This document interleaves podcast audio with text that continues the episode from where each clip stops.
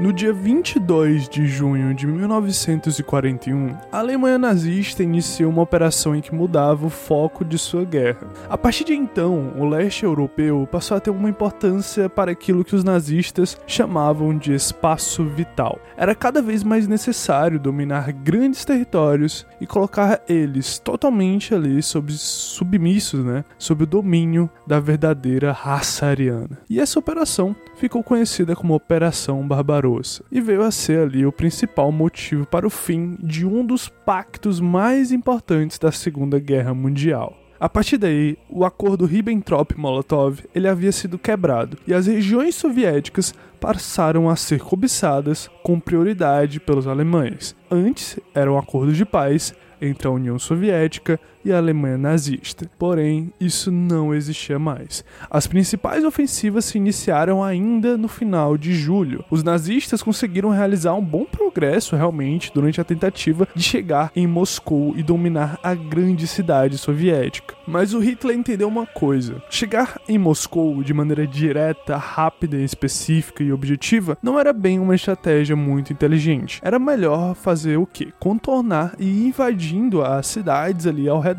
os locais que eram vizinhos à grande império soviético que era Moscou. Ou seja, a gente vai comendo pelas beiradas e isso focando a cidade do Stalin. Porém, isso fez com que fez com que o Hitler olhasse mais para a região ao sul antes de chegar no centro da União Soviética. E aí os seus homens marcharam e escalaram um terreno montanhoso que dava acesso a uma das cidades mais antigas da Europa Oriental. Na época, a cidade de Kiev era a capital da República Socialista Soviética da Ucrânia, um dos pontos mais estratégicos de organização política e social por parte dos socialistas, e querendo ou não, também é um palco de disputas hoje em dia, mas isso a gente bota lá pra frente, relaxa, que já já a gente chega aí. Mas acontece que o plano era eliminar todas as tropas soviéticas e dominar por completo a cidade e depois prosseguir em direção a Moscou. Eram os planos do próprio Führer alemão Adolf Hitler. Então era o que deveria ser feito. A batalha iniciou no dia 12 de setembro do mesmo ano. Os grupos de blindados motorizados cercaram as principais vilas ao redor de Kiev, e as tropas soviéticas, mesmo sendo numerosas, não possuíam a mesma força e organização ao seu lado. Mas ainda assim,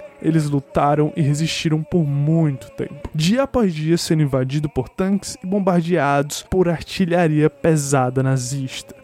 O que sobrou para as tropas vermelhas, ou seja, dos socialistas, era apenas resistir e recuar aos poucos. E após 10 dias de uma das batalhas mais importantes do século XX, como o próprio Hitler afirma, Kiev agora estava dominada e boa parte da Ucrânia também, obrigando os sobreviventes soviéticos a enterrar cerca de meio milhão de mortos entre civis e militares que estavam na região. O foco, agora dos nazistas, né, era invadir as próximas regiões e chegar aos poucos em Moscou. Mas se 600 mil mortes em uma única batalha não foi o suficiente para eles, agora eles iriam fazer aquilo que eles sabiam fazer de melhor. E foi no mês passado, no dia 29 e 30 de setembro de 2021, que o mundo marcou 80 70 anos no relógio da crueldade. Os alemães dominaram Kiev, como eu acabei de falar, mas não só isso. Eles tinham em suas mãos milhares de judeus civis e que viviam por ali. E isso é sobre o assunto que a gente vai tocar hoje. E você pode me chamar de Liel, e como sempre, a cada 15 dias você me ouve falando alguma coisa que vai te trazer conhecimento e uma boa dose de reflexão.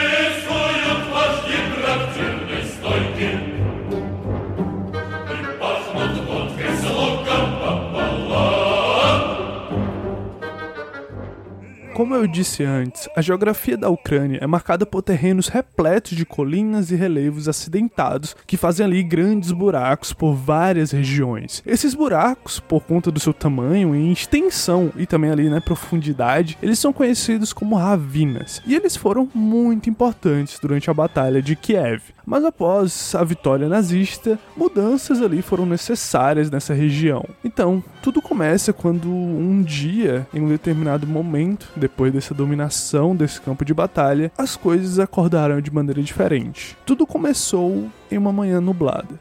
E boa parte dos hospitais nesse dia de Kiev, eles estavam lotados. Os corpos eram muitos, né? Eles amanheceram no chão depois de mais uma noite em que os sobreviventes não resistiram e acabaram realmente morrendo, ou muitos ali, principalmente soldados soviéticos, tinham sido executados. Mas algo permanecia pouco tocado pelo menos até esse momento. Os alemães começaram a fazer o que devia ser feito entre o café da manhã e o almoço deles. Os massacres começaram aos poucos. Um hospital psiquiátrico de Kiev ele foi invadido. Registros dizem que 700 dos pacientes considerados ali pelos próprios nazistas como uma escória, como pessoas que não estavam aptas a viver em sociedade, foram mortos. 700 pessoas não pertenciam mais à humanidade e isso era pelo bem da raça ariana. Todos eles brutalmente assassinados nesse período. Acontece que algo se tornou ali conhecido a ponto da gente estar fazendo o episódio de hoje, mas vai se passar alguns dias até chegar o dia 28 de setembro. Poucos realmente ali não deram tanta atenção a algumas mortes. Tudo parecia normal já. Aliás, era um cenário de guerra. Ouvir tiros e bombardeiros e pessoas morrendo era algo fácil de se aceitar nesse momento. Era, já era um costume, já estava incorporado no dia a dia daquele momento, daquela população ucraniana. Mas acontece que algo fez uma certa diferença. Muitos ali já tinham ouvido falar de histórias que circulavam por toda a Europa. Histórias de judeus que embarcavam em trens com suas roupas e eram levados para locais muito distantes. Alguns boatos diziam que era para a Palestina e lá eles ficariam seguros. Outros diziam que eles eram mortos. Era realmente difícil saber durante aquele momento onde a guerra estava em primeiro lugar e o que aconteceu em relação ao Holocausto vai se tornar algo visível para o mundo apenas em 1940 1945. E estamos falando de 1941, ainda é o começo de uma grande guerra. Mas nem sempre as coisas funcionavam conforme os boatos que eram circulados. E nesse mesmo dia, nas primeiras horas da manhã de domingo, um aviso vai ecoar ali pelo jornal de Kiev. Ele vai ser preso nos muros, vai ser colado nos postes e escutado em alemão pelas vozes dos militares. O aviso dizia: ordena-se a todos os judeus residentes de Kiev e suas vizinhanças que compareçam à esquina das ruas Melinik e Doskiterevsk às 8 horas da manhã de segunda-feira, dia 29 de setembro de 1941. Todos devem portar documentos, dinheiro, roupas de baixo e tudo que for de valor. Aqueles que não comparecerem serão fuzilados.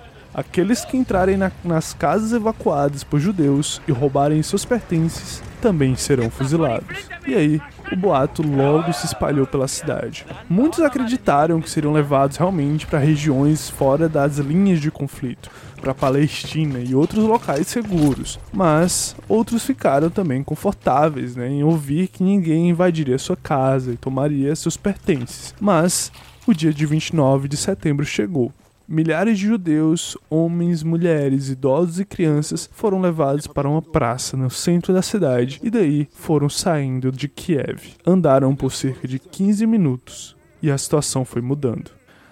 O caminho entre as colinas da floresta levaram a um primeiro campo aberto. Chegando nesse local, os alemães ordenaram que todos deixassem suas malas naquele espaço era uma imensa ravina em que se enchia cada vez mais de roupas, dinheiro, brinquedo e outros itens desnecessários para a segunda parte da viagem. A alguns quilômetros mais à frente, a multidão de adultos e crianças eram forçados a ficarem cada vez mais próximos um do outro, já que o trecho em que eles estavam entrando não tinha um bom espaço para a direita ou para a esquerda, você não tinha para onde ir. Era uma ravina, uma espécie de um funil em que na parte elevada estava cercada por diversos soldados alemães como se fosse ali uma espécie de realmente uma barreira, uma cerca por uma cerca humana, né? Feito pelos militares. Mas acontece que nesse momento as crianças também já começaram a achar estranho. As mesmas já começaram a chorar. E pouco a pouco todos ali já estavam muito assustados. A unidade responsável por toda essa movimentação era um grupo subordinado à organização paramilitar da SS. E assim como a própria SS, esse grupo que recebeu o nome de Eisenstahlgruppen era liderado por August Hafner, que na época tinha apenas 29 anos. Mas foi ele quem deu a primeira ordem, que foi acatada pela sua unidade e a polícia da cidade de Kiev. As metralhadoras foram destravadas e os tiros começaram. De todos os anos, as balas penetravam e matavam aquelas pessoas que nada tinham a ver com aquilo. Alguns tentavam fugir escalando aquele terreno íngreme, mas eram facilmente acertados, já que eles estavam indo na direção dos próprios soldados, de onde vinham as balas. E tudo estava acontecendo de maneira muito rápida. As mães elas já protegiam seus filhos, colocando seus corpos na frente. Outras levantavam as crianças em direção aos seus assassinos, ali como se fossem realmente um sinal de misericórdia para isso não acontecer, para não matarem eles. Mas um após o outro foram perdendo suas vidas como se realmente não fosse nada. Com um simples apertar de um gatilho, os corpos estavam caindo, as pessoas estavam morrendo, um por cima dos outros. E isso tudo se repetiu por 48 horas, exatamente na mesma região conhecida como Colinas de Babiar. Já no fim do segundo dia desse massacre, já que continuou, iniciou da manhã do dia 29 de setembro e terminou na noite do dia 30 de setembro, os nazistas haviam matado em um intervalo de 48 horas o total de 33.771 judeus, o que daria cerca de 11 a 12 vidas sendo retiradas a cada minuto.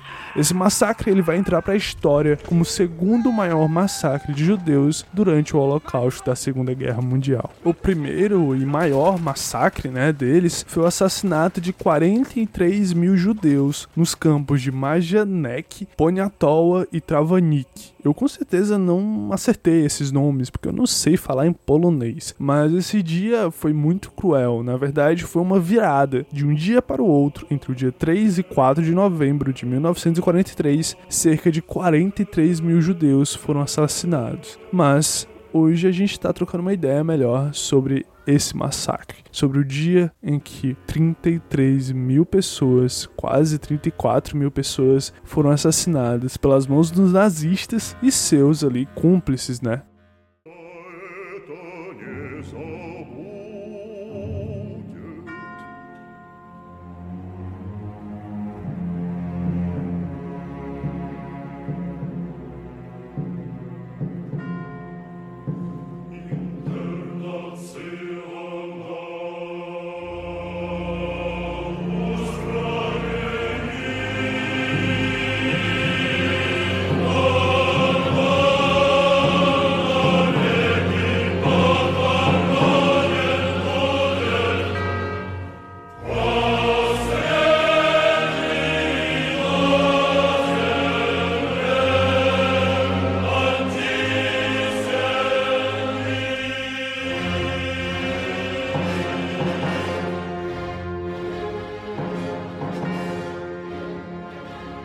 Massacre inicial, era preciso executar aqueles que ainda não estavam mortos e aí poder enterrar eles, né? E nesse momento a gente realmente entende o motivo dessa execução em massa ter recebido o nome por alguns historiadores, principalmente pela região onde ela aconteceu, de massacre das balas. Porque diferente das câmaras de gás, onde a gente sabe que vem um nazista e ele coloca uma grande quantidade de judeus dentro dessas câmaras e vai lá e aperta um botão e todo mundo morre como se não fosse nada e como se se realmente parte do cotidiano, é só uma pessoa fazendo aquilo. É, é, é só uma pessoa indo lá apertando o botão, fazendo isso diariamente, como se nada tivesse acontecendo demais na vida dessa pessoa. Só que, diferente desse caso, o massacre das balas é literalmente a capacidade fria e brutal de vários soldados de matarem de um por um cada judeu que vivia naquela região. Era preciso, tipo assim, apontar a arma e apertar o gatilho várias e várias vezes e fazer isso durante dois dias seguidos. Tipo assim, a situação era realmente muito complicada, você tinha que ser muito frio para fazer isso.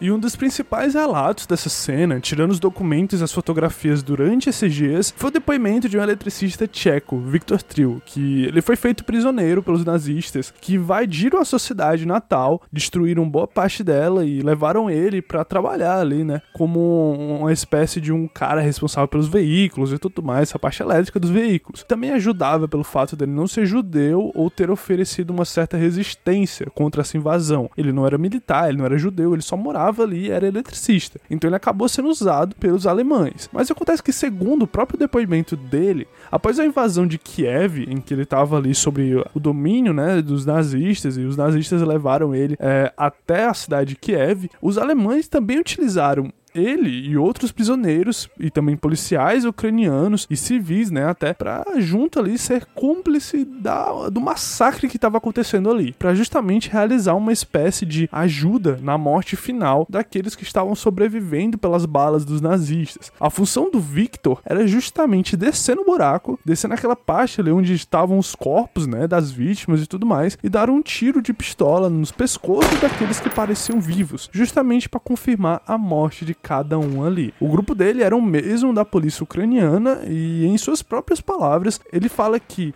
eu lembro de ter visto vários homens e mulheres de todas as idades, todos eles baleados. Muitas crianças estavam mortas perto de suas mães, mas não me lembro quantas. Mas naquele dia é possível que eu tenha atirado entre 150 ou 250 judeus. Fecha aspas.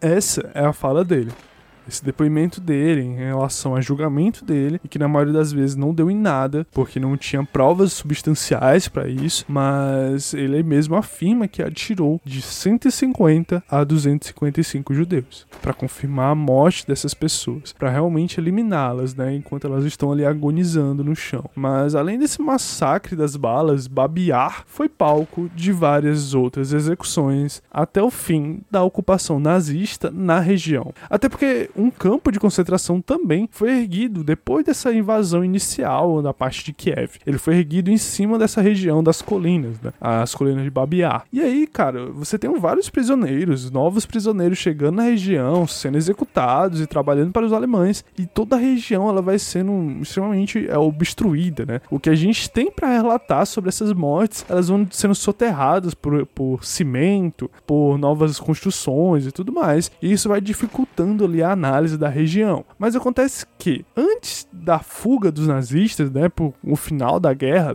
eles acabarem saindo e recuando por causa do avanço dos soviéticos, ao todo 100 mil pessoas morreram na região. E até, né, com uma nova ocupação por parte dos soviéticos, a notícia desses massacres também foi suprimida, já que, tipo assim, os nazistas saíram, mataram lá, causaram 100 mil mortes, beleza, né, ok, né, pra não dizer outra coisa. Mas saíram, fugiram, e agora quem ocupava a região eram os soviéticos. Só que os próprios soviéticos, eles não se importavam com os judeus. Eles acabaram tomando o lugar, né, para fazer algumas bases militares militares e justamente incorporando um discurso que os assassinatos que foram é, cometidos ali, eles foram feitos contra o povo da União Soviética, contra os trabalhadores, contra os operários, e não apenas um grupo étnico isolado. Ou seja, os próprios soviéticos estão dizendo pra galera que nada aconteceu ali, por mais que os nazistas sejam inimigos deles. Acontece que, tipo, nada aconteceu contra os judeus. Tudo que aconteceu aqui foi contra o povo soviético, foi contra os filhos da pátria. E aí, cara, com o fim da guerra, os soviéticos inutilizaram boa parte dessa região, mas também, graças a ele, né, tipo, de maneira assim, querendo ou não, a gente pode contar mais com a sorte do que realmente o apoio deles. Muita coisa ficou registrada, principalmente a, a, a situação que rolou lá, né? A parte mais geográfica da situação, com fotografias. A gente tem muitas fotografias dos soviéticos chegando naquele espaço, com vários milhares e milhares de corpos no chão, e os soviéticos olhando assim de cima das colinas para baixo, vendo aqueles corpos ali, ficando, porra, que merda, hein, cara? Dá pra ver isso pelas fotografias e é muito interessante. Se você não tiver um um estômago muito forte, se você for uma pessoa muito sensível, eu não aconselho você ver as fotografias, mas elas estão disponíveis. É um documento histórico que a gente pode usar para analisar a situação e está disponível na internet. É só procurar depois que você vai achar. Mas acontece que para eles e os nazistas, né, os judeus mortos e enterrados ali não passavam de pessoas secundárias naquela situação, naquele mundo. E isso, porra, é um desmerecimento com a vida de maneira absurda. Não é algo necessariamente restrito, né, apenas ao nazismo e tudo mais. Mas aí, cara, quando eventos como esse eles acontecem e as vidas são perdidas, sempre tem algo que a gente, eu, você, minha mãe, meu pai, seu pai, sua mãe, quem for seus filhos, você mesmo, pode fazer por essas pessoas. E isso é muito foda, cara. Por mais que você acredite que não, por mais que você só fique triste, o ato de você fazer algumas coisas faz com que você respeite essas pessoas. E assim a gente pode pensar, por exemplo, é, mesmo que na própria cultura judaica não seja respeitoso escavar essa região em busca de corpos, né? Não é interessante, não é respeitoso, não é, é contra a, o pensamento judaico deles e isso tá tudo bem. Não, não, a gente não pode interferir nisso porque a forma de mundo como eles veem é um desrespeito a eles, mas a gente pode comprovar esses locais exatos e quais eram as vítimas de várias formas diferentes. A gente não precisa realmente chegar lá e ficar escavando e ficar remexendo no, nos corpos dessas vítimas, no, na verdade nos restos mortais, né? Mas além dos documentos e da própria confirmação por parte do, principalmente do August Haufner, do Anton Hubner e do Hans Huttler, acontece que esses três caras que eu acabei de falar, eles eram os principais cabeças de todo o massacre que aconteceu ali naquela região, mais 159 militares que atuaram ali realmente diretamente nos massacres que aconteceram ali.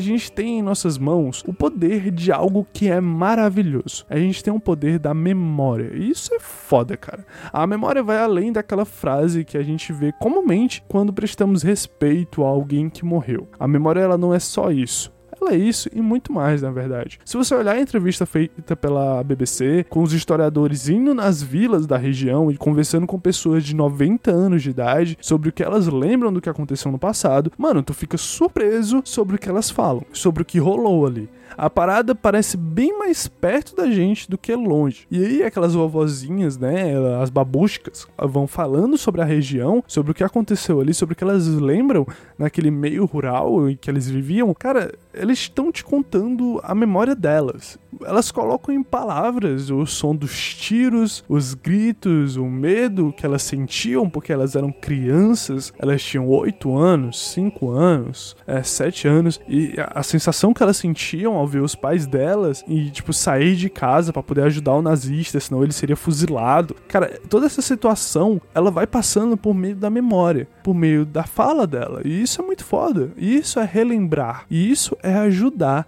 essas vítimas. E isso é fazer essas vítimas reaparecerem, né? Já que por mais que a memória seja tão importante pra gente, ela ainda é constantemente alvo de uma perseguição e de diversas formas também. Porque talvez a crueldade em si, ela não tenha só mudado a forma como ela acontece, mas ela também se adaptou ao momento em que ela tá. Um exemplo disso é que na maior parte do local onde aconteceu o massacre das balas, hoje em dia é um prédio residencial, sem nenhum tipo de respeito. Construíram um prédio enorme em cima dos locais que ocorreram os massacres. E e não é um espaço reservado necessariamente para a memória de 100 mil pessoas que foram ali assassinadas. Tem alguns locais que referenciam e tudo mais, mas assim, comparado com o que foi utilizado de maneira extremamente desrespeitosa, porra, é algo horrível. Em outro ponto da cidade de Kiev, a gente pode analisar, por exemplo, é, algo que é pouquíssimo debatido, que é sobre a participação da própria polícia, que deveria defender os seus cidadãos, né, moradores ali da região, e não defenderam.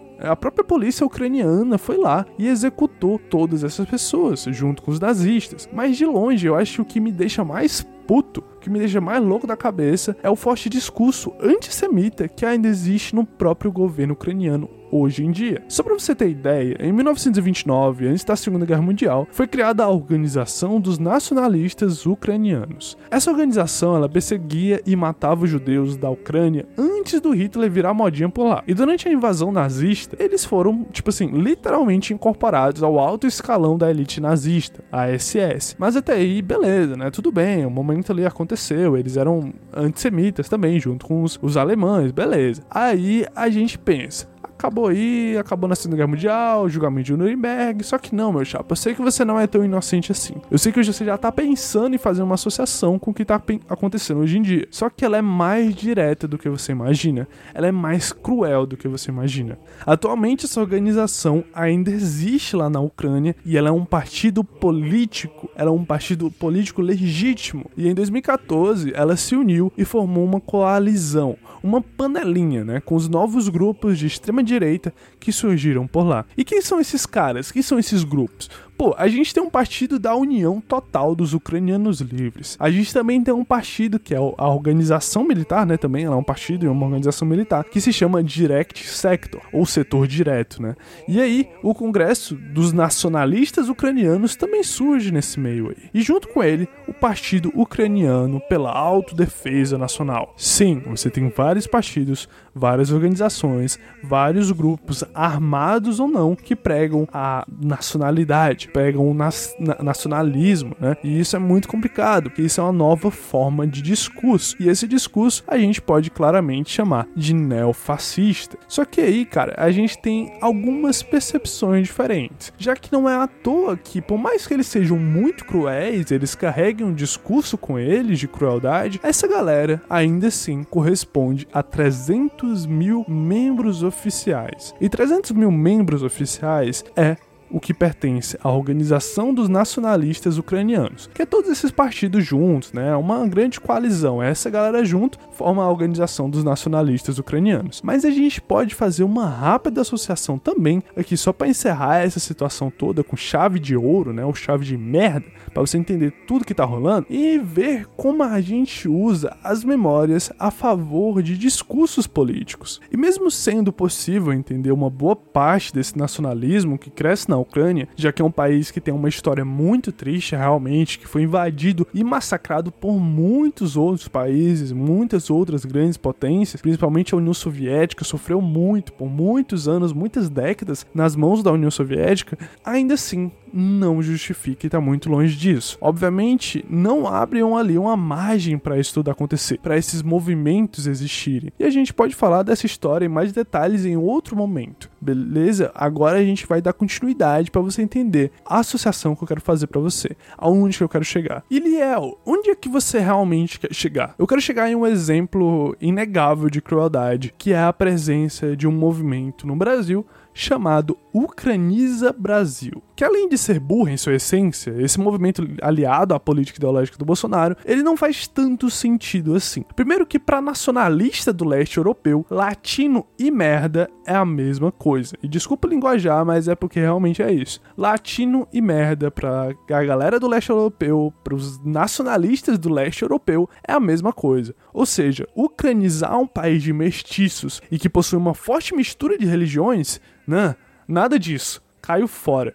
Esses malucos aí, eles que reorganizaram o pensamento nazi-fascista a favor deles, eles não gostam nem dos vizinhos deles, que tipo assim, que faz fronteira com eles, que é tão branco quanto eles e é tão católico, né, quanto eles. Eles não gostam deles. Imagina nós, que é no Brasil, um país latino-americano que é extremamente africanizado, possui o sincretismo, que é uma mistura de religiões, né, um sincretismo religioso muito forte, que aqui o catolicismo se mistura com muita coisa. Cara, imagina aqui o que é Ucraniza Brasil aqui. Por isso que eu digo que não faz tanto sentido, mas eu não digo que não faz nenhum sentido, porque algo ali ainda faz um pouco de sentido. Mas o que é que faz esse pouquinho de sentido? Não é que eu esteja apoiando o Ucraniza Brasil. Eu já xinguei aqui o suficiente para você entender que eu não tô apoiando essa porra. Mas é que, fora o fato básica e óbvia e burra por parte deles de que não faz sentido o movimento nacionalista do leste europeu estar no Brasil. Fora isso, a gente pode identificar algumas coisas que podem ser muito interessantes para o nosso debate de hoje. A gente pode ver, por exemplo, é, que ele já foi, esse Ucraniza Brasil, foi mencionado várias vezes pela militante Sarah Winter. Ele também foi mencionado várias vezes pelo nosso então deputado federal, Daniel Silveira, do PSL lá do Rio de Janeiro, ou por vários protestantes também pró-Bolsonaro, que em várias manifestações, inclusive as últimas agora do 7 de setembro, que estão mais próximas da gente, esses manifestantes carregavam consigo a bandeira da organização dos nacionalistas ucranianos. Sim, eles faziam uma espécie de junção, carregavam a bandeira do Brasil em um ombro e a bandeira da organização dos nacionalistas ucranianos no outro outro. Sim, você tem pessoas pardas, pessoas mestiças, carregando uma bandeira de neonazista, uma bandeira de neofascista, uma bandeira em que fala sobre a,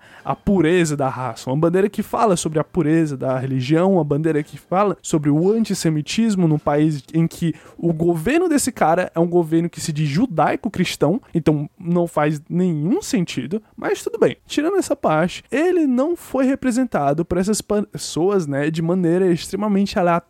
Ele tem um pouquinho de sentido aí. E esse sentido é como esses grupos neofascistas ganharam tanto espaço na política quanto na própria população. Eles ganharam espaço ali. E isso tem um interesse. Isso está diretamente associado com essa tomada de poder por parte dessa galera lá na Ucrânia. Ele está associado à necessidade de fazer as mesmas organizações e ganhar espaço também aqui no Brasil, da mesma forma que rolou lá fora. E o que a gente tem que fazer em relação a isso? O que a gente pode fazer em relação a isso? É continuar entendendo e buscando estudar e conhecer a história das pessoas que são iguais a gente. Judeus, homossexuais, deficientes físicos e mentais, ciganos, estrangeiros, não importa. Essa galera toda é igual a gente e a história tá aí para te lembrar disso. Não estou dizendo que os fascistas brasileiros são iguais aos do leste europeu. Cada um tem sua particularidade. Lembre-se sempre disso. Nada é igual ah, é fascista aqui, fascista ali, é tudo igual, é tudo é fascista. Não. Jamais pense dessa forma. Você tá menosprezando a capacidade de filha da putagem do que é ser um fascista. E a gente precisa sempre atribuir a filha da putagem ao fascismo. Tem que cada um ter o seu peso ali. Então nem tudo é fascismo e nem todo fascismo é do mesmo jeito. Da mesma forma que eu não estou dizendo também que o nazifascismo que rolou há 80 anos atrás é o mesmo de hoje. São coisas diferentes. Dito isso e entendido isso, só estou mostrando que a crueldade ela vai atacar sempre de diversas formas possíveis. E ela pode ser esquecida propositalmente para ser repetida depois seja por tiros, seja por câmaras de gás e até discursos políticos que tentam te mostrar que a União e o seu país está acima de tudo, sempre vai ter uma tentativa de apagar a memória, de difundir uma memória que seja extremamente modificada para simplesmente embasar o seu discurso, seja ele da União Soviética, quando eles perseguiram durante a maior parte do tempo os judeus, seja ele por parte dos nazifascistas que adulteraram todo o significado da sua região e disseram que lá só pode viver pessoas que são cristãos e tudo mais, católicos, nada de judeus e nada de pessoas que não são da, da pureza, da raça que mora ali. Então, beleza. Você você já entendeu o significado de memória e já entendeu como as pessoas utilizam ela para o seu bem ou para o mal dos outros. E talvez seja necessário a gente também agradecer ao poeta russo Levigeny Livituchenko, ou provavelmente errei o nome dele, mas você já entendeu que eu não sei falar russo nem polonês, certo? Beleza, beleza, beleza, beleza, beleza. Não, não, meus idiomas do leste europeu são uma bosta, né? Não que eu sei alguma coisa além de falar merda e português. Mas enfim, talvez seja necessário a gente realmente valorizar esse poeta, porque ele vai viver o antissemitismo soviético na pele. E ele também vai escrever porque ele presenciou, não no mesmo dia, nos mesmos momentos, mas logo depois que aconteceu, ele esteve na região de Babi Yar e ele presenciou ali o que aconteceu de maneira, né, tentativa, com as tentativas de mascarar, né? Depois que foram enterrados, depois que tiveram construções em cima do local, ele ouviu as pessoas daquela região e aí ele vai escrever um poema que é muito íntimo, um poema muito foda para você ler. Mas ele também é um poema muito longo, não, eu queria muito bem ler aqui para vocês, mas aí eu ia pegar uns 10 minutos de poema. Mas assim, eu deixarei o link na descrição desse episódio, é só você abrir a descrição do episódio e clicar nele e você vai ser redirecionado para um site em que o poema tá traduzido para o português e tem várias partes dele que tá explicada em várias legendas. Então não tem nenhum motivo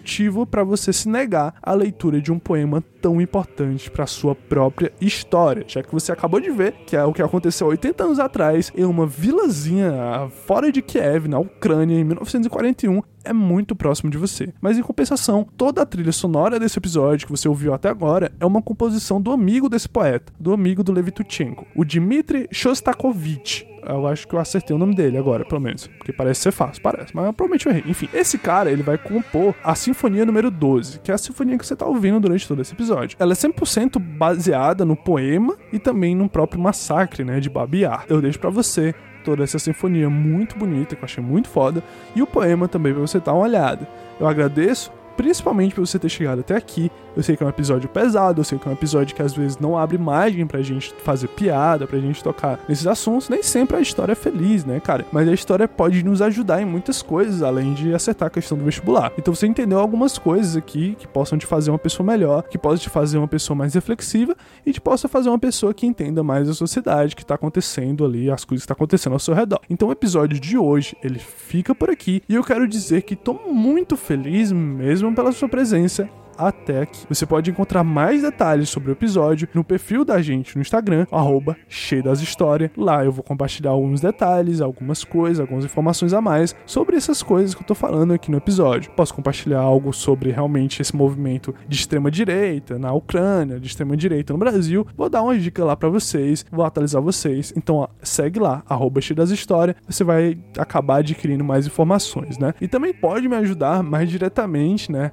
A partir do momento que você compartilha esse episódio, porque, cara, não tem o que fazer. Eu preciso alcançar mais pessoas. Eu estou sendo muito sincero aqui com vocês. É, por pouco, para quem me acompanha no Instagram, eu vi que eu compartilhei um stories meu, dizendo que eu tava um pouco abalado, um pouco triste, porque eu por pouco consegui ali uma espécie de uma parceria com um aplicativo para poder monetizar o meu podcast. Mas para monetizar o meu podcast, eu tenho que ter um certo alcance, né? Então, tipo assim, eu acho que meus episódios são muito bons. Eles não são perfeitos, eles não são ruins, eles são bons, vai. Eu sei que muita gente gosta do meu episódio. Então eu preciso aumentar a audiência dele, eu preciso aumentar as pessoas que podem ouvir ele, que ouçam o meu episódio, para poder conseguir monetizar ele. Eu preciso tirar algum dinheiro a partir do projeto que eu tô investindo minha vida toda para fazer ele. Eu tô investindo muita coisa pessoal, eu tô abdicando de muita coisa para estar tá fazendo esse podcast, para estar tá levando conhecimento e reflexão para vocês. E eu só peço que você compartilhe para quem você acha que vai gostar, para quem você se importa, para quem você ama e claro, se você gostou do conhecimento, se você gostou da memória e se você respeita essa memória, com certeza compartilhar o episódio, compartilhar a memória e compartilhar o conhecimento é uma forma de amor. E toda forma de amor é bem-vinda. Então eu fico por aqui e eu deixo um grande imenso beijão no popozão de cada um de vocês.